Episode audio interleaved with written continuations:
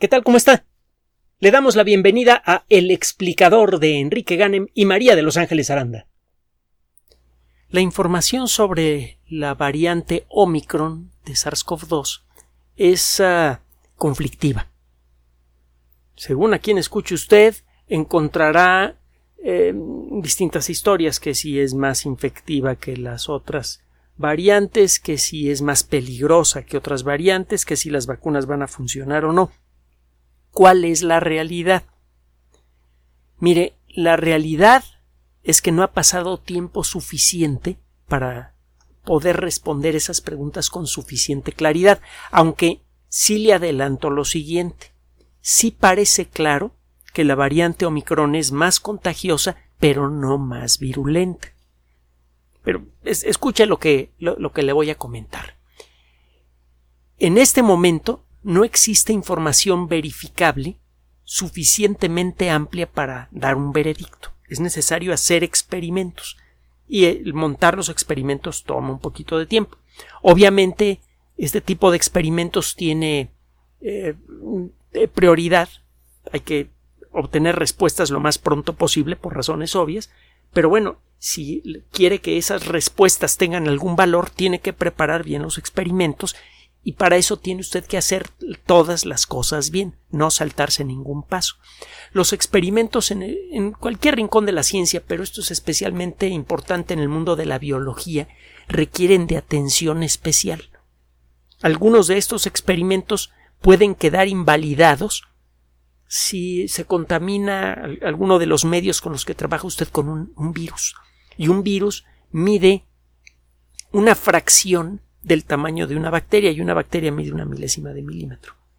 Entonces necesita usted eh, crear ambientes ultra limpios, eh, reactivos químicos eh, ultra puros también, sus aparatos de laboratorio lavarlos muy bien con técnicas especiales, necesita usted gente que conozca todas las técnicas involucradas y además que sea gente que tenga la construcción intelectual y, personal apropiada para trabajar en un laboratorio. Hay que ser muy metódico y tener la cabeza muy fría. Sobre todo cuando trabaja usted con un virus peligroso. Hay, afortunadamente, gente así. Eh, faltan muchos, por cierto, chavos, chavas, este siglo va a ser el siglo de la biología. Se va, a construir tecnología fabulosa a partir de la biología. Es una buena oportunidad para ustedes si quieren cambiar al mundo en serio. Pero bueno, regresando al tema. En, el, en este momento tenemos indicios y perspectivas de expertos muy valiosas que nos dan una cierta orientación de lo que puede ser Omicron va a encontrar usted algunos comentarios editoriales en revistas como eh, la revista de medicina de Nueva Inglaterra, la revista de la Asociación Médica Americana, eh, las distintas publicaciones de Science, de Nature, de ah, la Lanceta, etcétera, etcétera, etcétera. Hay que darle una explorada a las páginas editoriales de las mejores revistas científicas, tanto las generales como Science y Nature, hasta las más especializadas en el mundo de la biología, como puede ser Cell, The Lancet, o revistas incluso más especializadas. Y con base en eso se puede conjuntar una perspectiva más completa de cómo ven los expertos realmente a la variante Omicron. Lo primero que preocupó a muchos investigadores es que la variante Omicron involucra más de una treintena de modificaciones genéticas en la estructura de la proteína de pico. Acuérdese que los coronavirus son bolitas que tienen unos piquitos, parecen como, como eh, erizos de mar, con la, punta roma, la punta de las púas roma. Estos picos, estas púas moleculares, están hechas de una proteína que tiene montones de átomos, desde nuestra perspectiva es chiquitita, pero ya viéndola en la pantalla de la computadora átomo por átomo es una cosa enorme. Y esta proteína es crucial para la función del virus. Esta proteína es muy afín algunas proteínas que se encuentran en la superficie de algunas células humanas. Por ejemplo, esta proteína es especialmente afín a otra que se llama eh, ACE2 Ya hemos mencionado qué significa ACE2, etcétera, en otros programas. No vamos a repetirlo aquí para no alargar demasiado el rollo, para centrarnos en el tema. Cuando un virus, que por cierto no están vivos, no tienen mecanismos de natación, no tienen instintos, no tienen nada. Son como jeringas microscópicas que solamente se disparan cuando se dan las condiciones apropiadas. Cuando un virus por accidente pega en una célula que tenga el receptor ACE2, que es muy común en las eh, células que se encuentran en eh, la zona mucosa del aparato respiratorio, es decir, en donde tiene usted algo parecido a la piel que está en contacto con el aire que entra a su cuerpo, la cara interna de la boca, la garganta, etc. Allí encuentra usted muchas células que tienen mucha proteína ACE2.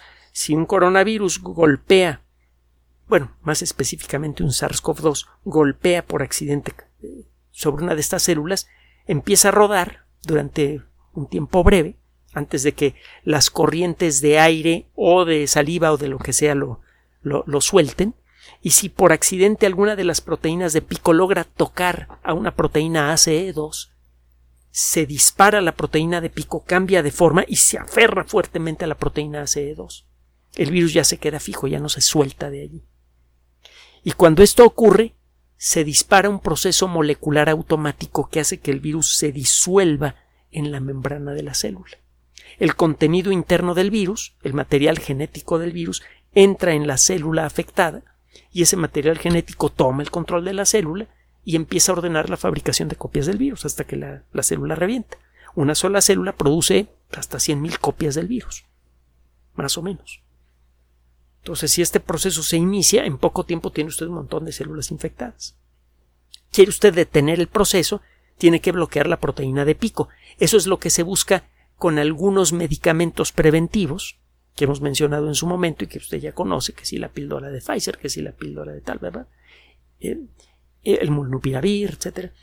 Y también eso es lo que se busca con las vacunas. Entrenar al cuerpo para que produzca anticuerpos que se le pegan a la proteína de pico y estorban su funcionamiento. Por cierto, que no se me olvide, que no se me olvide, al final de esta, de, esta cápsula le tengo una noticia muy interesante al respecto, muy sabrosa además, literalmente. Bueno, y que tiene que ver con un producto mexicano, de origen mexicano antiguo. Tiene que ver con un producto, algo que descubrieron los mayas. Pero ahorita le cuento. Vamos a regresar a este otro cuento. Si usted quiere evitar que el virus entonces se pegue a las células que va a atacar, le bloquea la proteína de pico. Entrena usted al cuerpo con vacunas a fabricar anticuerpos para, para la proteína de pico. ¿Qué es lo que hace con las vacunas?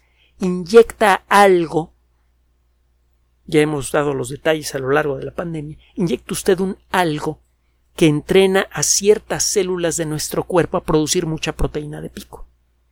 En la zona en donde puso usted la inyección, en la zona en donde hay células que van a recibir el principio de la vacuna y van a ponerse a fabricar proteína de pico, inyecta también junto con la vacuna una sustancia que produce una ligera irritación, los famosos agentes coadyuvantes. Eso atrae la atención del sistema inmune. Cuando llegan las células del sistema inmune a ver qué está causando la irritación, se topan con la proteína de pico, la identifican como algo nocivo y aprenden a fabricar anticuerpos contra la proteína de pico. Cuando un virus completo entra al cuerpo, queda rodeado rápidamente por anticuerpos y bloqueado. Esto no pasa con todos, todos los virus. Algunos virus pueden lograr aferrarse a alguna célula e infectarla, pero los virus nuevos, cuando empiezan a salir de las células, generalmente quedan neutralizados inmediatamente por, las, por los anticuerpos. Además, la vacuna entrena al cuerpo a otro tipo de células. Hay unas que fabrican anticuerpos, pero hay otras células que se encargan de destruir a cualquier cosa que tenga sabor a proteína de pico, las células T. Entonces, cuando usted pone la vacuna, por un lado se fabrican anticuerpos contra la proteína de pico de coronavirus y por otro lado las células T se aprenden el sabor de la proteína de pico y destruyen a cualquier célula infectada. Entre los dos elementos, los anticuerpos y las células T, se puede detener una infección tan rápido que usted ni lo nota. Queda usted vacunado, vacunada. Este virus tiene más de 30 mutaciones diferentes en la proteína de pico. Y esto sugiere que estas mutaciones pueden hacer que los anticuerpos que se pegan muy bien a la, proteína de pico de otras variantes tengan problemas para pegársele a la proteína de pico de Omicron y eso significa que Omicron podría ser eh, inmune, aunque sea parcialmente a las vacunas, que podría tener lo que se llama un escape inmunológico a las vacunas, podría escapar del efecto de las vacunas.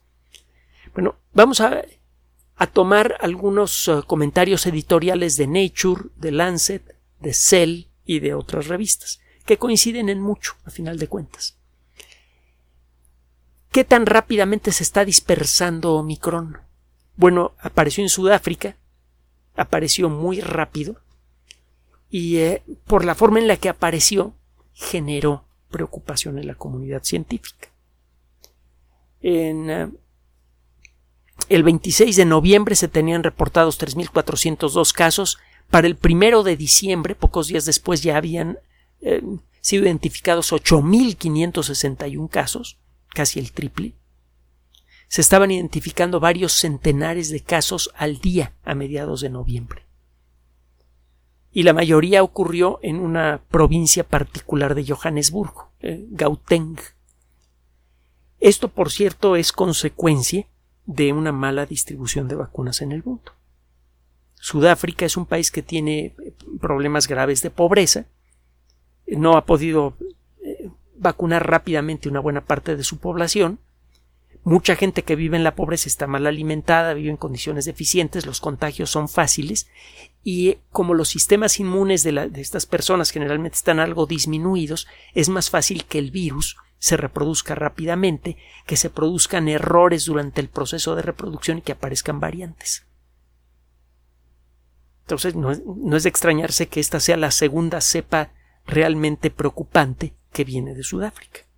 Y esto es consecuencia de ese viejo problema que tenemos los seres humanos, que somos muy buenos para producir y muy malos para repartir. Bueno, regresando al tema. Basándose en los datos obtenidos en, esta eh, provincia de Gauteng, en Johannesburg, eh, que es en donde está Johannesburgo, la ciudad eh, tan famosa de Sudáfrica, los epidemiólogos que trabajan allí, que hay varios bastante buenos, en colaboración con investigadores de otras partes del mundo, por ejemplo de la Universidad Católica de, Lovaina en Bélgica, em, estimaron que Omicron podría tener una capacidad infectiva de entre 3 y 6 veces más que la variante Delta, que ya preocupaba porque era más infectiva que otras variantes. Es más fácil, es entre 3 y 6 veces más fácil contagiar a otra persona la variante Omicron que la variante Delta, que a su vez es varias veces más infectiva que las variantes iniciales que dispararon la pandemia. Entonces sí es más contagiosa, definitivamente. ¿Qué tanto más? No se sabe porque el, sitio en donde se han podido hacer estos estudios iniciales, qué tan rápidamente se está dispersando la enfermedad, etcétera, es en Sudáfrica que tiene investigadores de muy alto nivel, pero no tiene todo el presupuesto que uno quisiera para hacer, por ejemplo, pruebas PCR y otras, y otras pruebas en la población para ver qué tan rápidamente se está dispersando la, la variante. Entonces realmente no se sabe qué tan infectiva es, pero es claramente más infectiva que Delta y esto ya es ciertamente algo que vale la pena tener en mente. Pregunta importante, ¿puede Omicron eh, sobrepasar la inmunidad generada por las vacunas? ¿Puede contagiar a una persona vacunada? Bueno, el rápido, la rápida dispersión de Omicron en Sudáfrica sugiere eso, sugiere, no demuestra. Eh, Sudáfrica lleva como la cuarta parte de su población vacunada y obviamente de, eh, hay eh, diferencias según la zona de Sudáfrica de la que estemos hablando, como pasa en todo el mundo. No es fácil llegar con vacunas, sobre todo las vacunas que necesitan ambiente ultrafrío, a cualquier rincón de cualquier país. Pero el caso es que mm, es claro que el ritmo de contagio en Sudáfrica sugiere que las vacunas no están actuando tan bien como uno quisiera. Es probable que el, ritmo de dispersión de Omicron se deba en buena medida a su capacidad para infectar personas, y estoy leyendo literalmente de los editoriales de Nature, por ejemplo, eh, que eh, es muy probable que se deba a su capacidad para infectar personas que se han recuperado de COVID-19 causado por la variante Delta y otras variantes, y también en personas que han sido vacunadas. Desgraciadamente, las circunstancias de Sudáfrica son ideales para que evolucione de manera natural una variante que escapa a las vacunas de alguna manera. Ahora, esta no es toda la historia, espérenme un momentito, no se me vaya a asustar. Lo que le tengo que decir no es para que se asuste, realmente, pero sí para que lo escuche. No sabemos realmente qué tan bien puede evadir a las vacunas por dos motivos. Uno de ellos, no sabemos realmente qué tan bien responde a los anticuerpos que son incitados por las vacunas. Cuando usted se pone una vacuna, su cuerpo aprende a fabricar ciertos estilos de anticuerpos que se le pegan a la región móvil de la proteína de pico, que sirve de disparador para que la proteína de pico se pegue a la proteína ACE2. Es como una navaja de resorte y los anticuerpos actúan como un chorro, una plasta de pegamento que cae precisamente en el resorte de esta navaja el resorte se queda bloqueado, la navaja no se puede abrir. Bueno. En un grupo de investigación dirigido por una dama, por cierto, Penny Moore, de la Universidad de Witwatersrand, en Johannesburgo, que entre otras cosas es famosa por trabajos de paleontología y otras cosas muy interesantes de esa universidad. Bueno, esta dama está midiendo en, este, en estas fechas la capacidad que tienen los anticuerpos tanto de personas que se han infectado antes de COVID-19 como de personas que eh, están vacunadas para detener a Omicron. Para esto lo que hacen es fabricar pseudovirus. Es decir, toman una variante del virus del SIDA al que le quitan los genes peligrosos. Entonces es nada más una cápsula vacía prácticamente. No tiene ADN, eh, no, no tiene material genético, quiero decir, y no puede infectar. Este virus tiene características que lo hacen fácilmente modificable, es una excelente herramienta de laboratorio. Lo que hacen es tomar al, virus de HIV, le quitan el material genético, que es lo peligroso, y le ponen proteína de pico de SARS-CoV-2. Es fácil hacerlo con HIV, pegarle otras proteínas las que usted quiera. Y luego lo que hacen es ponerle anticuerpos que vienen de la sangre de personas que se han infectado con COVID-19 a un grupito de estos virus falsos, de estos virus sintéticos, y a otros virus sintéticos iguales les ponen sangre de personas que se han vacunado. En la sangre de ambos casos vienen anticuerpos, y se ve que también se pegan esos anticuerpos a las proteínas de pico. Estos virus no infectivos que ya han sido expuestos a anticuerpos los pone usted sobre células de simio, sobre células humanas, y puede ver si se pegan o no. Hay técnicas para esto. Si no se logran pegar a las células es porque las, sus proteínas de pico fueron neutralizadas por los anticuerpos. Bueno, este experimento está en progreso. Ahora, déjeme decirle otra cosa más. Eh, Omicron es una colección de variantes muy parecidas. Cuando se habla de la variante Delta, no creo que esta variante se está hablando de una mutación específica, sino que hay muchos muchas variantes muy, muy, muy parecidas que comparten la misma característica, la característica delta. Bueno, usted puede encontrar hasta 32 mutaciones en la proteína de pico en algunos ejemplares de Omicron. Entonces hay que hacer varios experimentos para ver si cualquiera de esas 32 mutaciones no inactiva, aunque sea parcialmente, a los anticuerpos. Hay otro investigador sudafricano, Alex Sigal, que está conduciendo pruebas similares eh, contra eh, partículas de SARS-CoV-2, contra virus completos. Está eh, trabajando en colaboración.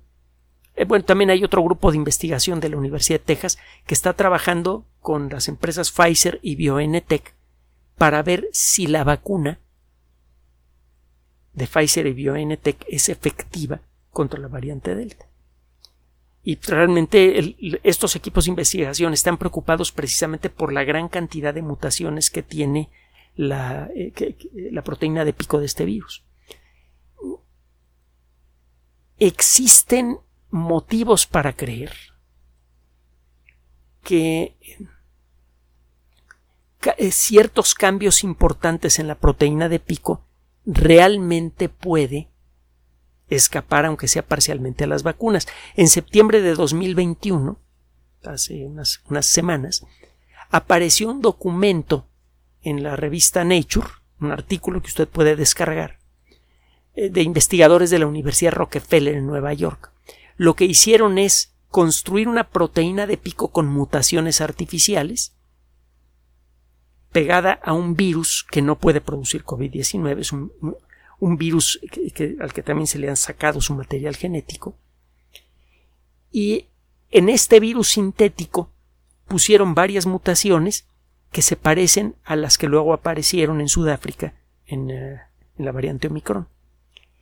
Este virus sintético, que tiene algunas mutaciones parecidas a las de Omicron, podía escapar a las vacunas. Si los anticuerpos no se le pegan bien. Significa que el virus tiene siempre alguna oportunidad de producir infección. Esto no significa que esto valga para la gente vacunada o para la gente enferma es nada más un indicio. Es una coincidencia. Estas personas estaban haciendo un experimento que, bueno, seguro se le ha ocurrido a más de una persona, a más de un grupo de investigación. Vamos a fabricar un virus, le vamos a hacer mutaciones en la proteína de pico para ver cómo funcionan los anticuerpos para estar en guardia. Si encontramos que ciertos tipos de mutaciones en ciertos rincones de la proteína de pico le permiten al virus escapar de las vacunas, lanzamos una alerta epidemiológica para que todos aquellos que estén equipados para esto estén continuamente ensayando muestras de, de personas enfermas de COVID-19 a ver si detectan alguna variante que tenga estas mutaciones y que suene la alarma.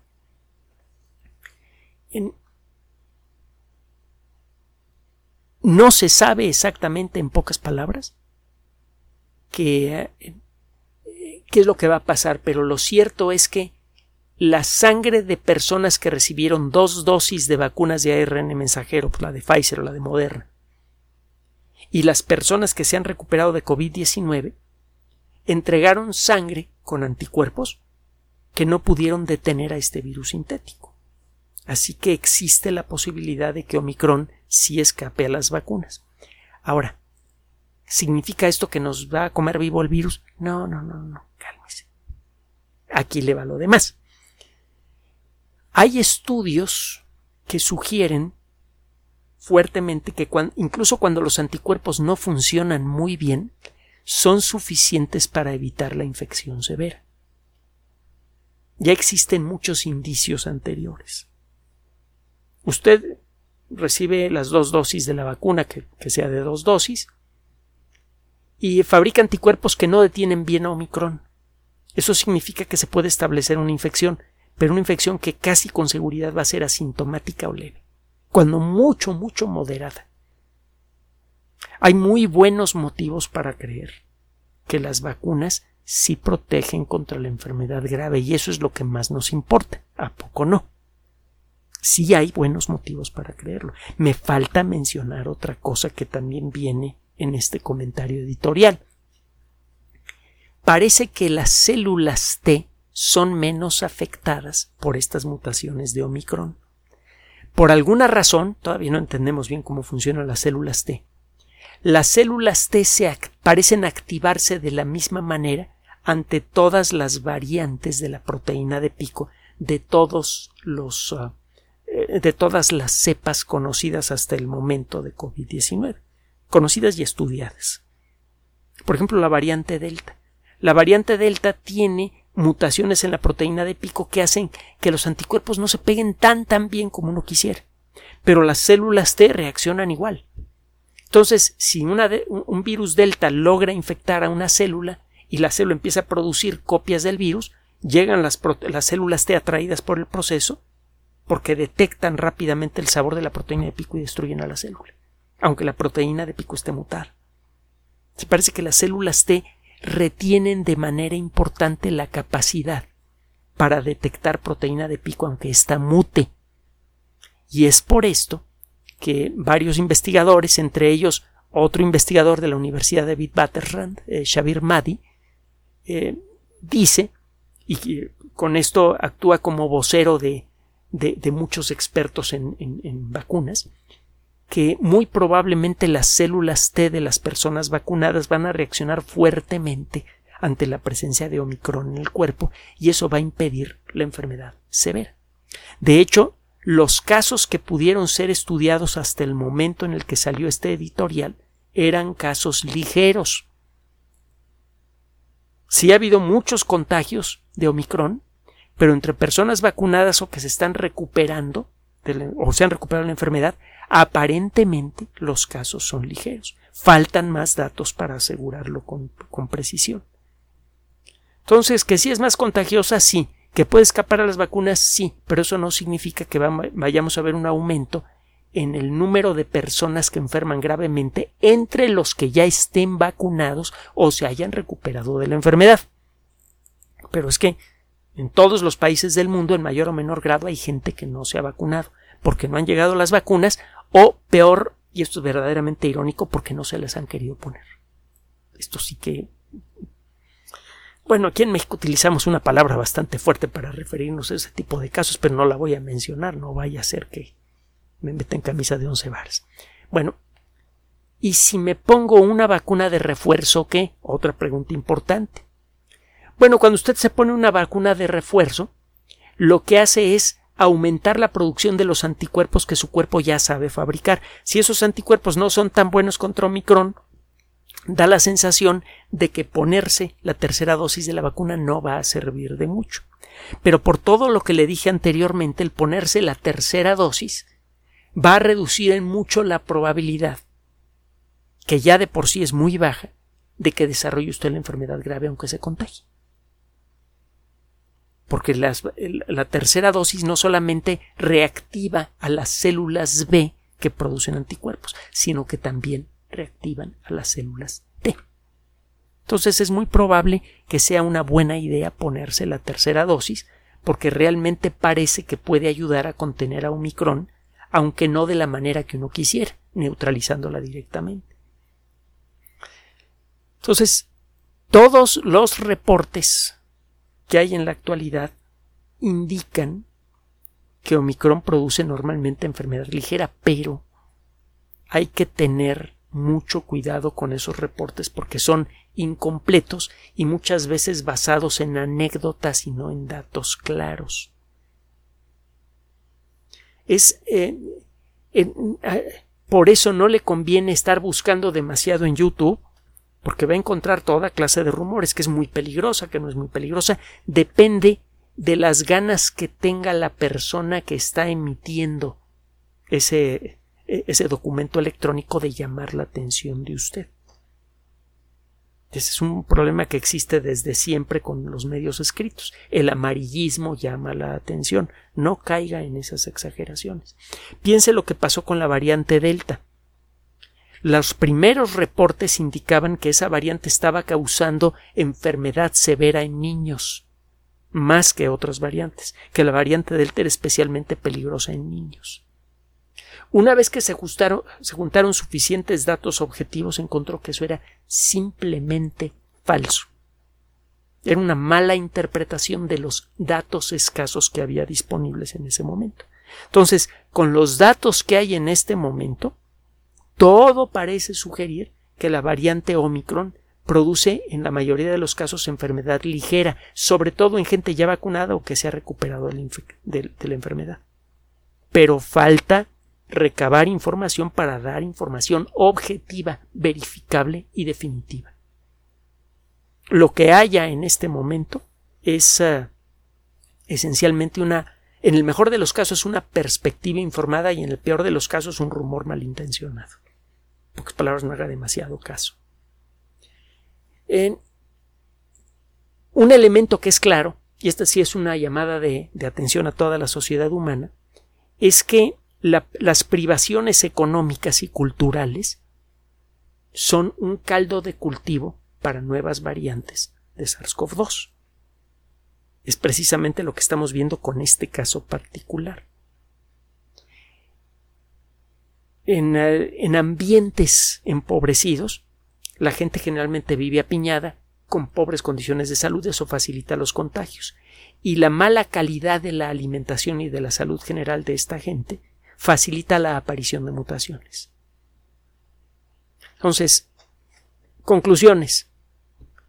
¿Sabemos suficiente de la variante Omicron para emitir un veredicto final? No. Eso es lo primero que tiene que mantener usted en la cabeza.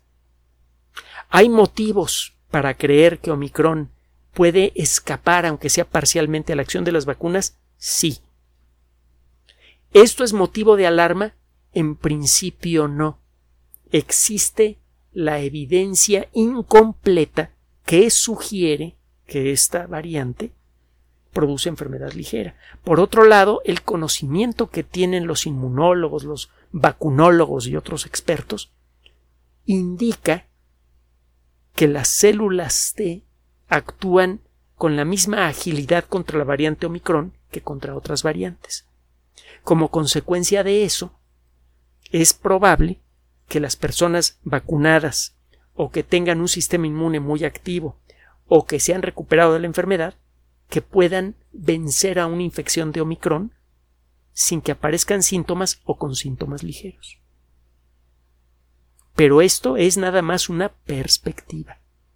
No existen datos suficientes. ¿Es más contagiosa que las otras variantes? Eso sí lo podemos decir. La respuesta es sí, definitivamente. ¿Qué tanto más? Parece que entre tres y seis veces. Entonces, ¿es para tomarla en cuenta? Sí. ¿Es para ser muy cauto? Sí. ¿Es para alarmarse? No, por favor. Parece que no. Déjeme comentarle otros detallitos más. Uno, y se lo comenté hace no mucho, que las empresas que fabrican las vacunas de ARN mensajero, Pfizer, BioNTech, Moderna, ya tienen algunas semanas creando la versión 2.0 de sus vacunas. Acuérdense que las vacunas de ARN mensajero lo que hacen es inyectar un tramito de ARN mensajero con cierta información genética que sirve para que nuestras células fabriquen copias de la proteína de pico. Y eso sirve para entrenar el sistema inmune.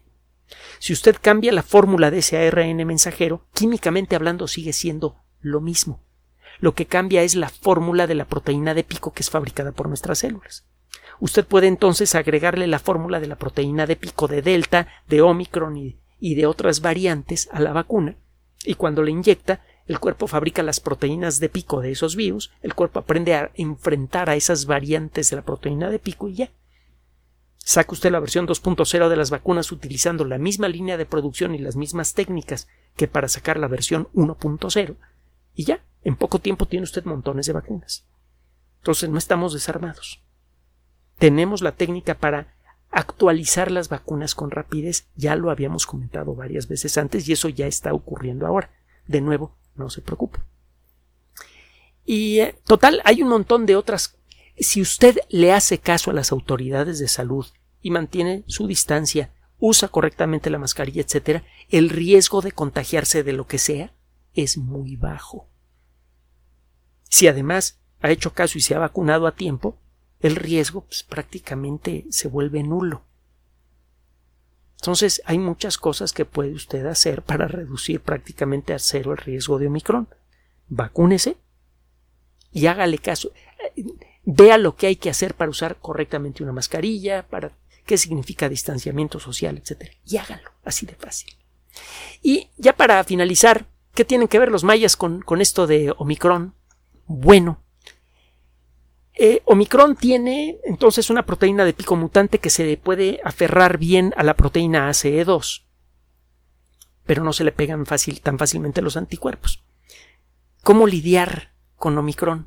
Bueno, mucha gente que enferma de COVID-19 lo hace en forma eh, asintomática. No sabe que tiene la enfermedad, pero produce virus en cantidades brutales. En la saliva de una persona asintomática encuentra usted más o menos la misma densidad de partículas virales que de una persona que tiene la enfermedad eh, fuerte. Parece que la única diferencia está en la forma en la que reacciona el sistema inmune a la presencia del virus. Cuando reacciona mal se viene una enfermedad grave.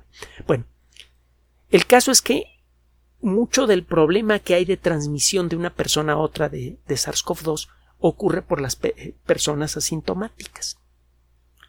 ¿Le gusta el chicle? Acuérdese que los mayas desarrollaron la costumbre de masticar chicle para limpiarse los dientes. Hubo una época en la que el mascar chicle era malo para la salud, porque los chicles venían con mucho, azúcar, que desde luego ayuda a perforar los dientes, facilitaba las caries. Pero ya tiene varias décadas de existir el producto, goma de mascar, que tiene sustancias que al revés eh, reparan de manera muy suave el esmalte de los dientes. Esos chicles ayudan a reforzar la, eh, dentadura, incluso son, suena eh, irónico, pero son recomendados por asociaciones de dentistas y hay varias marcas diferentes. Bueno, aquí le va un chicle muy interesante. Un grupo de investigación de la Universidad Estatal de, me parece, Pensilvania, sí, la Universidad de Pensilvania, acaba de publicar un trabajo en una revista que se llama Terapia Molecular, Molecular Therapy. Está bien padre este trabajo. ¿Qué hacen estos investigadores? Agarran plantas, les inyectan el gene humano que sirve para fabricar proteína ACE2. Entonces, estas plantas fabrican grandes cantidades de proteína ACE2. Usted toma estas plantas para fabricar goma de mascar. Eh, esta goma de mascar está llena de proteína ACE2, que es la proteína que tienen nuestras células y a donde se aferra el virus. Le pone usted un poquito de sabor a canela, que esa es la versión que sacaron estas personas, ojalá y luego saquen otros sabores. Se eche usted un par de pastillas, las empieza a masticar, y eso hace que se suelten las sustancias de la pastilla, que incluyen, entre otras cosas, grandes cantidades de ACE2. Los virus que están en su saliva atrapan a la proteína ACE2. Acuérdese que hay mucha afinidad química entre la proteína de pico y la proteína ACE2. Así que al cabo de poco tiempo de masticar el chicle, prácticamente todos los virus que tiene usted en la boca están saturados de proteína ACE2.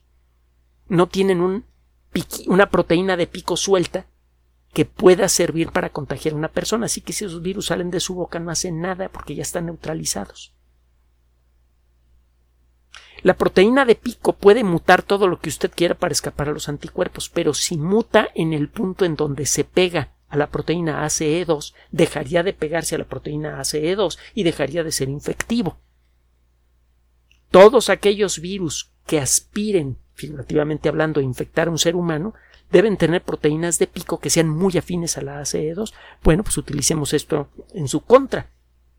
Llena la boca usted de proteína ACE2 con un chicle que quizá podría hacerse también con caramelos y otras cosas que mantenga usted en la boca. Y eso hace que los virus que usted pueda producir queden neutralizados. Y también podría ayudar a que cualquier virus que entre a su boca quede neutralizado también.